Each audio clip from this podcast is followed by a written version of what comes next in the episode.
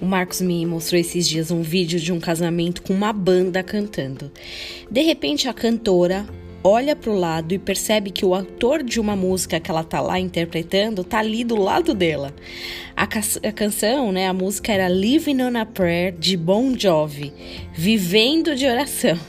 A história que eu só fui prestar atenção depois desse episódio fala de um casal com várias dificuldades financeiras vivendo talvez com o mínimo e só na oração.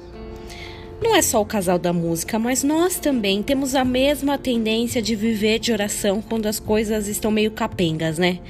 Nos momentos bons, de muita fartura, felicidade, as coisas boas em volta, a gente sempre fala sobre gratidão mesmo.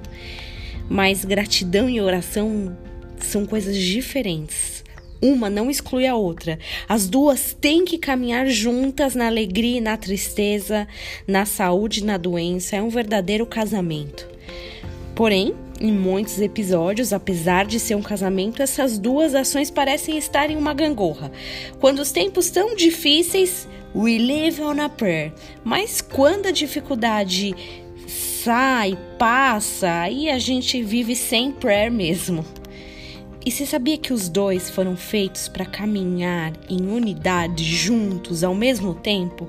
Olha só o que diz 1 Tessalonicenses 5, 17 e 18. Orai sem cessar, em tudo dai graças.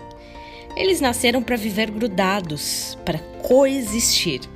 Me conta, aí na tua vida, o que está faltando hoje? Oração ou gratidão? Eu espero que eu e você consigamos viver conforme esses versículos, juntos e juntando sempre oração e gratidão. Que você tenha um dia abençoado em nome de Jesus.